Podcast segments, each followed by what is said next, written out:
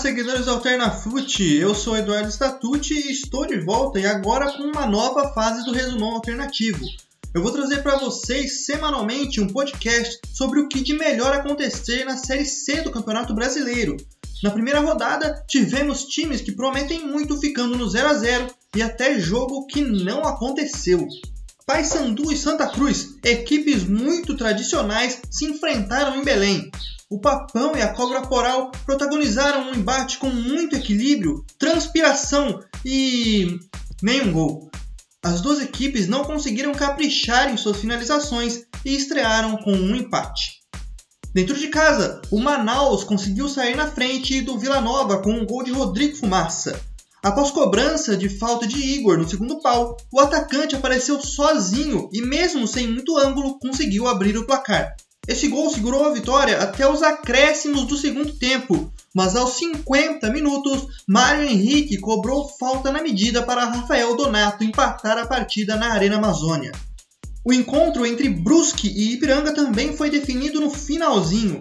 No primeiro tempo, os donos da casa abriram um placar com Everton alemão. Após cobrança de falta, a zaga dos gaúchos afastou e Everton pegou a sobra para colocar os donos da casa na frente mas os catarinenses viram Cristiano empatar a partida em jogada individual. Entretanto, aos 49 do segundo tempo, Thiago Alagoano fez um belo gol de fora da área e garantiu a vitória. Infelizmente para o torcedor do Brusque, o artilheiro do campeonato catarinense Edu foi substituído na etapa final com dores, na segunda-feira, o próprio jogador anunciou por meio do seu Twitter que rompeu os ligamentos do joelho e deverá ficar um bom tempo longe dos gramados. No duelo entre Santos, o José levou a melhor. O São José abriu o placar aos 32 minutos com um gol de Rafael Tavares, que aproveitou boa jogada de Maradona. Os paulistas tiveram a oportunidade de empatar ainda no primeiro tempo, mas Bambam perdeu cobrança de pênalti. Em Itu, os donos da casa venceram com facilidade os finalistas do Campeonato Mineiro. Em cobrança de escanteio, Léo Rigo abriu o placar para o Ituano aos 8 minutos de jogo. Apesar de criar boas jogadas, o Tombense não conseguiu marcar nenhum gol e ainda viu Eduardo Lopes e Luiz Paulo ampliarem. No domingo, tivemos 13 e Imperatriz, o jogo que não aconteceu. Assim como São Paulo e Goiás, 13 Imperatriz também não entraram em campo no domingo devido a casos de Covid-19. O time maranhense teve 12 infectados, sendo que a equipe tem apenas 19 jogadores inscritos na competição. Mais tarde, fora de casa e de virada, foi assim que o Remo venceu a Jacuipense. O Leão do Cisal saiu na frente ainda no primeiro tempo com um gol de Eldair, mas na volta dos vestiários, o Leão Azul chegou ao empate com um belo gol de fora da área de Lucas Siqueira. Eudair ainda teve a chance de ampliar o placar em cobrança de pênalti, mas o goleiro Vinícius não permitiu. E aos 48 minutos, com um jogador a menos, o Remo conseguiu a virada com um contra-ataque mortal de Eduardo Ramos, que deixou dois marcadores para trás e chutou rasteiro para garantir os três pontos um herói e um roedor decidiram o jogo para o Ferroviário na noite de domingo.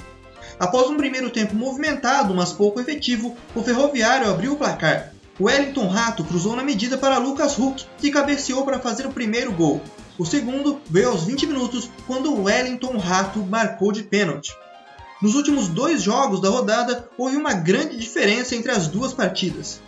Enquanto sobraram gols em Minas Gerais, no Sul não se viu umzinho sequer. Dentro de casa, o Boa Esporte teve que suar para conseguir um empate. Aos 22 minutos, Heitor abriu o placar após cobrança de escanteio, mas apenas 7 minutos depois, Rafael Luz empatou a partida.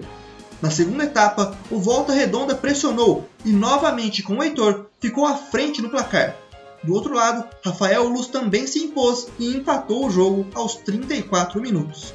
E em um jogo com poucas oportunidades, nem o Londrina nem o Criciúma conseguiram marcar. O Tigre até teve uma chance de abrir o placar, mas o goleiro Dalton salvou o Tubarão e conseguiu segurar o 0 a 0 quando defendeu uma cobrança de pênalti.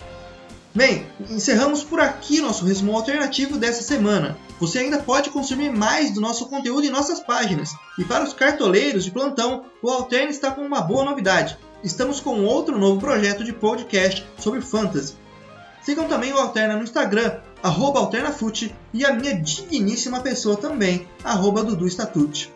Até mais, pessoas!